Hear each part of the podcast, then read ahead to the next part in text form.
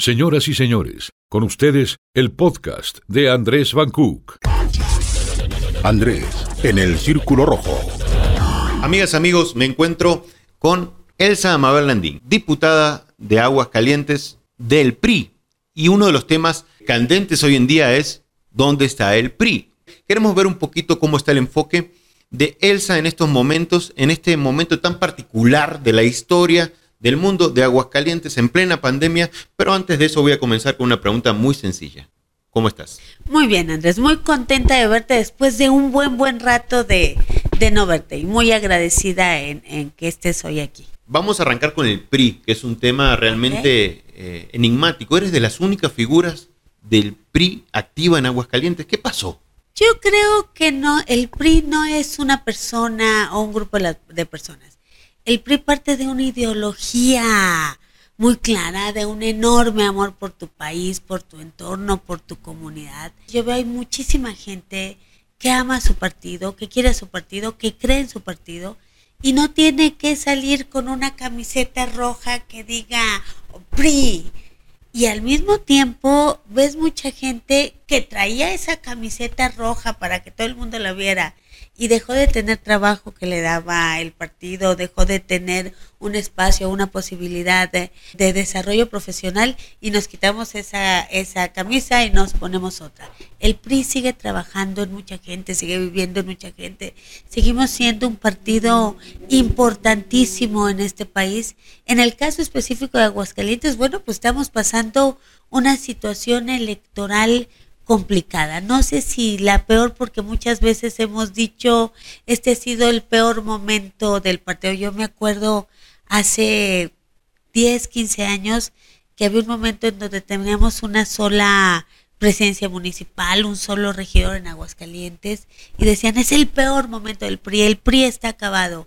Hay mucha gente que tiene años diciendo el PRI está acabado y vuelven a surgir emociones, vuelven a surgir cercanías con, la población, vuelven a, a surgir proyectos en específico en donde la gente dice, oye, coincido con este momento, con este actuar, con esta persona y vuelve a surgir eh, proyectos del PRI. ¿Dónde está el PRI? Hoy, bueno, pues el PRI está haciendo en este país, en algunos estados, como en Sonora, como en Sinaloa, como en muchas partes, un partido que está gobernando y está gobernando bien. Y en otras partes, como en Aguascalientes, un partido en donde hemos pasado a ser la tercera fuerza política después de haber gobernado bien y tenemos que reconstruirnos y reconstruir a quienes participamos en el partido y a quienes nos escuchan y pueden o no creer en nosotros. Es la segunda vez que te toca ser diputada. Así es.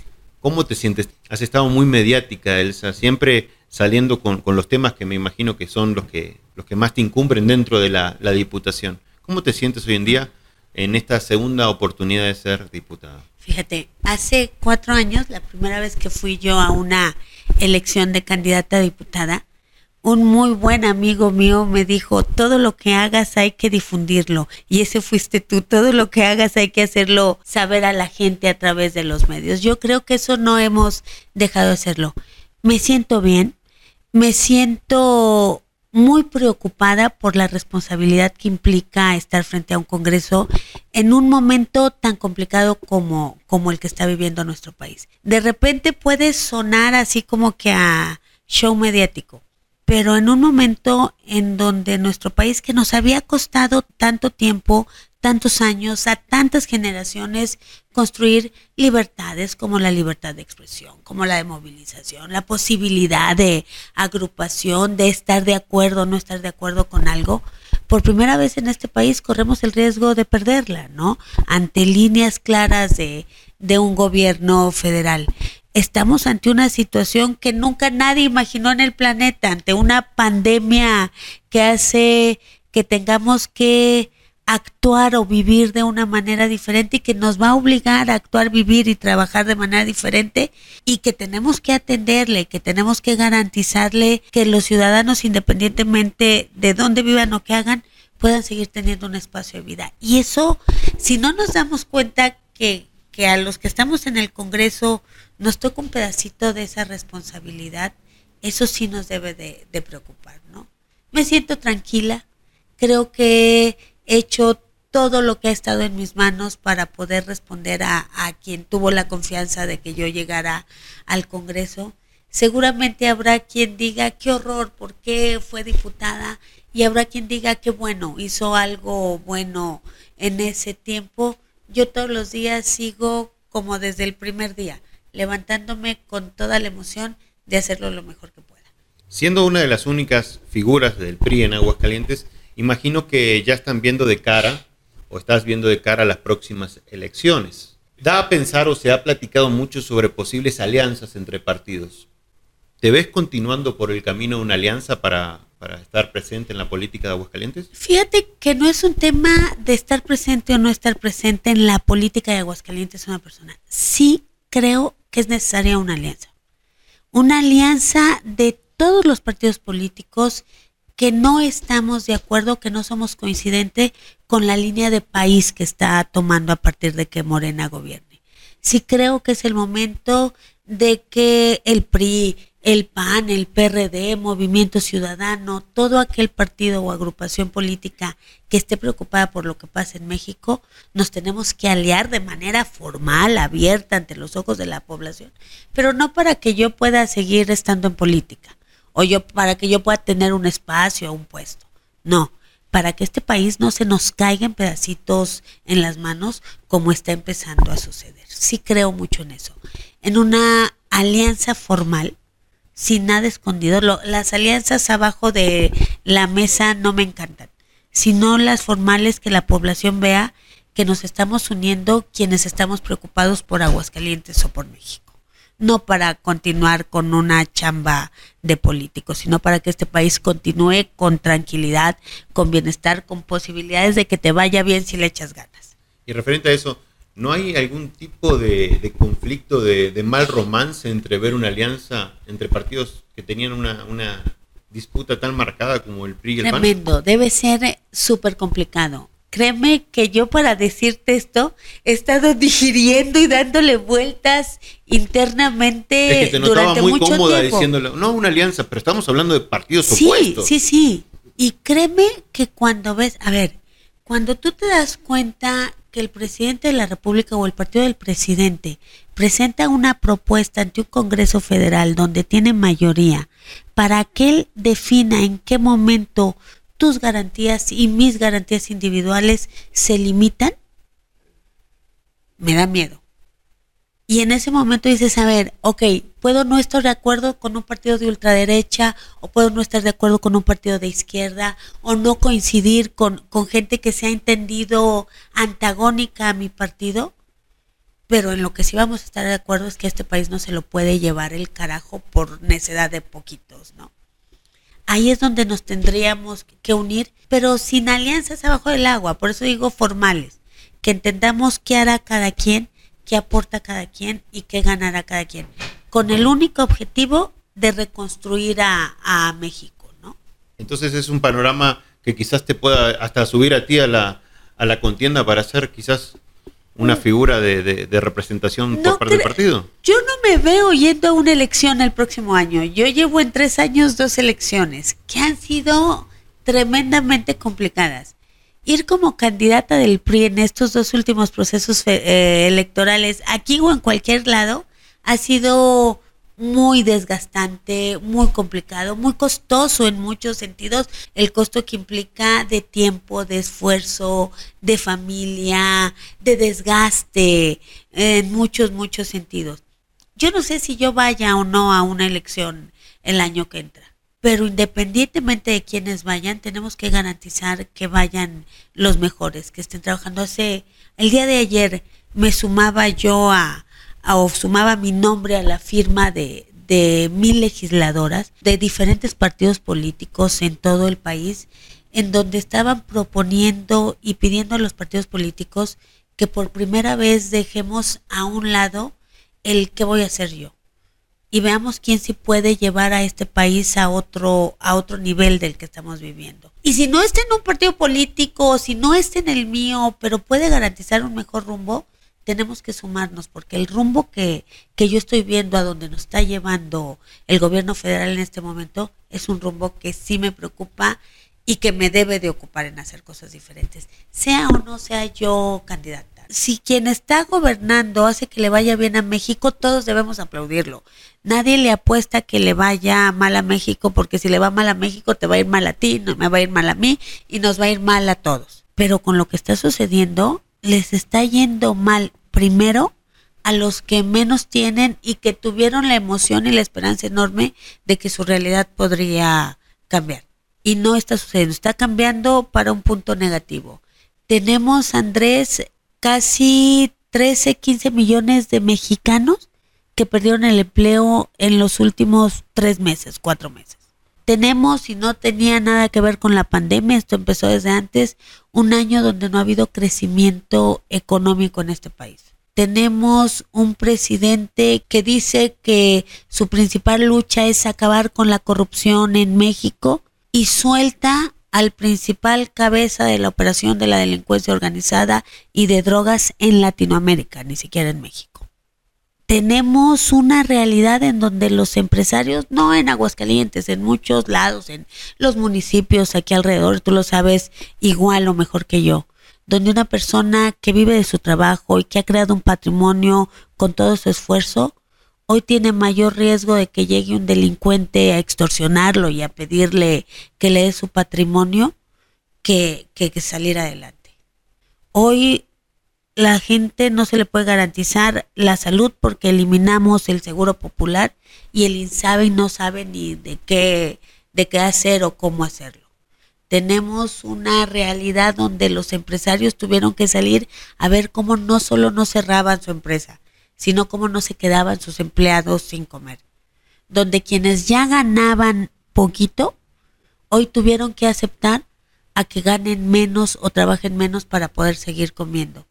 Y en lugar de que haya un, acciones concretas para resolver esto, tenemos un presidente de la República y un Congreso Federal y un Senado de la República que está más enfocado a ver si creamos universidades Benito Juárez en un año, no en años donde nadie se va a poder parar en una universidad. Creamos trenes mayas, seguimos con shows y con absurdos ridículos y la gente está cada vez viviendo una situación más grave y más complicada en su bolsillo, en su patrimonio, en su salud y en su familia. ¿Por qué entonces no hay figuras nacionales del PRI que estén haciendo realmente un contrapeso en la voz de un presidente que es la voz absoluta en todos los, medios todo el tiempo? ¿No has escuchado a Beatriz Paredes en el Senado? Ha tenido posicionamientos extraordinarios. ¿Tiene falta difusión? O tal vez interés de la población en que nos escuche. Y tú eres un experto en eso. Yo puedo estar eh, diciendo o repitiendo lo mismo todos los días y seguramente tú me escuchas porque tú me conoces y porque estás interesado en qué es lo que está pasando en el Congreso o qué es lo que está pasando en Aguascalientes. Pero allá afuera hay un millón doscientas mil personas que no tienen interés sobre qué hacen o qué no hacen los diputados, qué hacen o qué no hacen los senadores. O sea, eh, está diciendo que a nadie le interesa lo que hacen. Que no somos el principal interés de la población pues este es el espacio.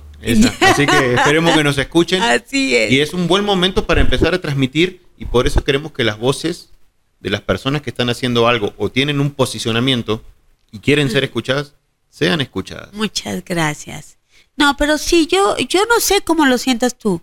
Yo sí veo una situación muy complicada, una ruta que nos lleva a una posición muy complicada, no a los políticos, a las y los mexicanos a quien tenía una pequeña empresa y la tuvo que cerrar hace dos meses y hoy no puede recibir ni siquiera un crédito porque sucede que como no está en el padrón de bienestar del partido Morena, no va a recibir apoyos.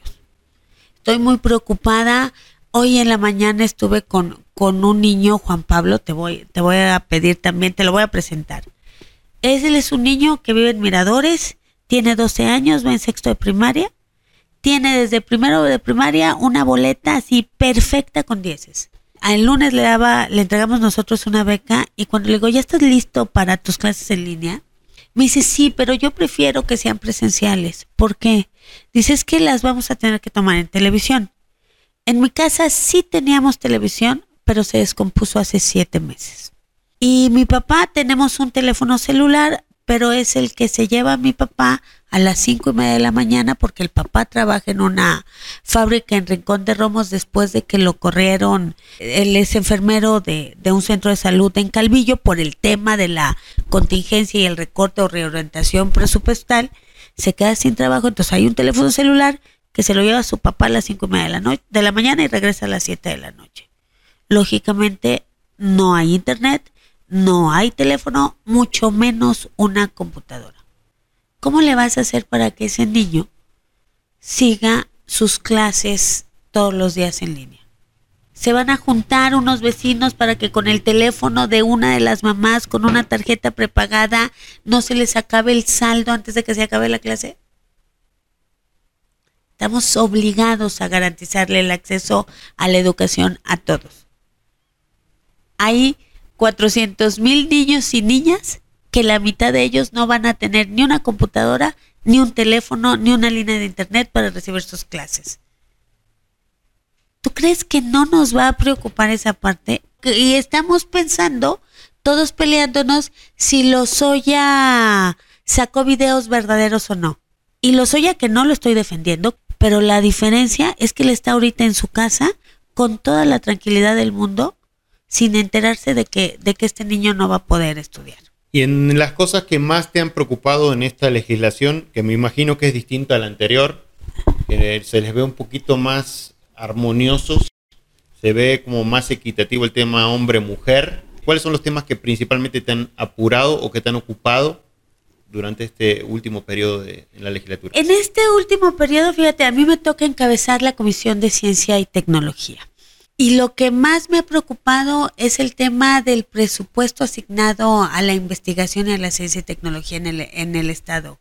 Logramos, y me tiene muy, muy satisfecha, que el presupuesto asignado a la ciencia y tecnología pasara del 1% al 2.5%, como del 1.5 al 2.5% para que más eh, jóvenes puedan hacer maestrías, doctorados, investigaciones. Logramos de que parte de este presupuesto la mitad fuera para niñas. Logramos, que es un tema que me preocupa mucho, me apura mucho la, la educación de los niños, pero me preocupa más la de las niñas.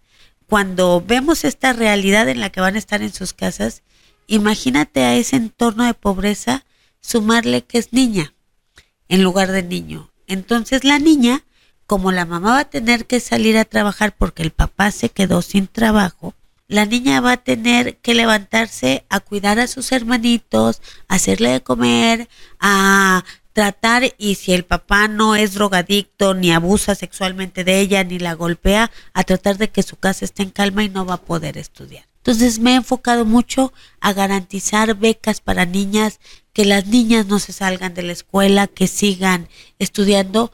Me ha preocupado mucho y he tratado de poner mi granito de arena y estoy contenta con lo que se ha logrado en los temas de paridad. Somos la primera legislatura o la primera vez en la historia de Aguascalientes donde vemos más diputadas mujeres que hombres pero esto tiene que servir para algo, no nada más para que nos veamos más bonitas y más arregladas el día de la sesión. Tiene que servir para que en los presupuestos que van enfocados a la seguridad de las niñas, de las mujeres, a la salud de las niñas y las mujeres, a los espacios, haya un reflejo de esas acciones.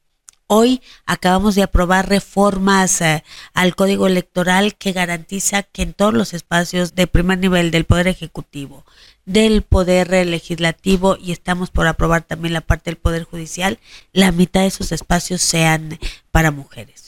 Entonces yo me he estado mucho enfocando a esa parte. No soy una feminista de estas que se ponen eh, los pañuelos de muchos colores y salen gritando, pero sí creo cuando veo una niña como, como tu niña decir, oye, qué padre que el día que llegue ella a la escuela no tenga que pensar en si quiere jugar fútbol o si quiere jugar a las muñecas, si quiere estudiar matemáticas o si quiere ser astronauta, que sepa que lo que quiera hacer lo va a poder hacer y va a estar ahí todo el entorno del Estado para garantizarle que lo haga. Y que cuando llegue a la escuela no tenga que esconderse de nadie porque su papá le pegó o porque su maestro le metió mano. ¿Viste lo que acaba de pasar en Puerto Vallarta, no? El ex, ya lo corrieron, exdirector de recursos humanos de la, de la Dirección de Seguridad Pública Municipal lo encuentran en un coche con una niña de 10 años desnuda tratando de abusar de ella. Después de que lo detienen, lo llevan detenido y el juez que le toca ver el caso no lo vincula a proceso, o sea, lo, lo deja fuera de la cárcel, lo suelta, porque argumenta que esa niña no sintió placer de lo que le estaba haciendo este enfermo, por lo tanto no era abuso sexual infantil. Tenemos que hacer algo para que eso no siga pasando en este país. Y eso es en lo que yo he tratado de enfocarme mucho. Seguramente no hemos logrado todo lo que queríamos, nos falta un chorro por, por caminar, por convencer, por aprender a, a, a entendernos como, como iguales, como amigas, como compañeras en, dentro de la legislatura, para lograr que aquello en lo que coincidimos vaya saliendo, vaya saliendo adelante. Y hablando algo así como más tuyo, muy familiar, ¿qué le podría decir si a esta cámara les mandaras un saludo a tus seres más cercanos y queridos? Les diría gracias, muchísimas gracias, porque tú conoces a mis papás, tú conoces a mi hermana, lo que yo soy, eh, lo poquito o mucho que haya podido hacer, que haya podido lograr, que haya podido aprender, se lo debo a, mis, a mi familia se lo debo a mi papá, se lo debo a mi mamá, se lo debo a mis abuelas. Yo vengo de una familia donde mis abuelas han sido un factor importantísimo. Mi abuela tiene 99 años hoy y es la mujer más fuerte, más empoderada, más valiente que conozco.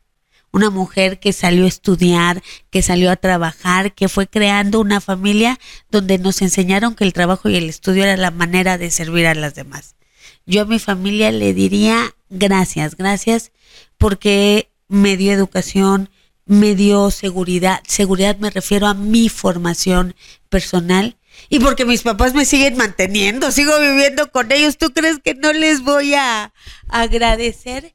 Y eso yo creo que hace una enorme diferencia. Saber que no importa qué es lo que estás haciendo, qué es lo que quieres lograr, saber que hay un entorno que te apoya y te respalda con todas las broncas que tenemos en todas las familias, ¿no? Pero saberlo cerca y sabiendo que confían en ti, eso no tengo con qué pagar. Última pregunta y no menos importante. ¿Algo que te hubiese gustado o que te gustaría que te pregunte y que no te pregunte? Ay, qué buena, qué buena pregunta. ¿Qué no he hecho tal vez o qué me falta por hacer en el Congreso? Nos falta mucho, mucho, Andrés. Hay muchas cosas que están pendientes. Tenemos que hacer que la gente, o parte de lo que a mí me preocupa, es que la gente se dé cuenta que los diputados no somos una bola de zánganos que nos estamos hinchando de dinero y robando a la gente. Que habemos gente que queremos aprovechar ese espacio y esa oportunidad para transformar en algo la realidad que, que nos rodea. Y que hay realidades que no nos gustan y que debemos cambiar todos juntos. Entonces, tenemos que lograrlo. No sé todavía cómo. Del 1 al 100 que hemos platicado muchas veces que, que queremos hacer, seguramente voy en el 2 o en el 3. Pero que crea de verdad quien nos puede escuchar, quien tuvo la confianza de votar por mí en un momento, o quien me quitó la confianza y votó por otro, por otro partido cuando yo fui candidata, decirle que yo estoy tratando de hacer todo lo que esté en mis manos para hacerlo bien. Que sigo sintiéndome tranquila con los resultados de mi trabajo, que sigo teniendo la posibilidad de ver a mis amigos, a mi familia, a mis electores, sin miedo alguno de que me vayan a gritar ratera, mentirosa o floja, porque lo que he tratado de hacer todos los días es trabajar, trabajar bien y trabajarlo de, hacerlo de manera honesta y transparente. muchísimas gracias. Al contrario.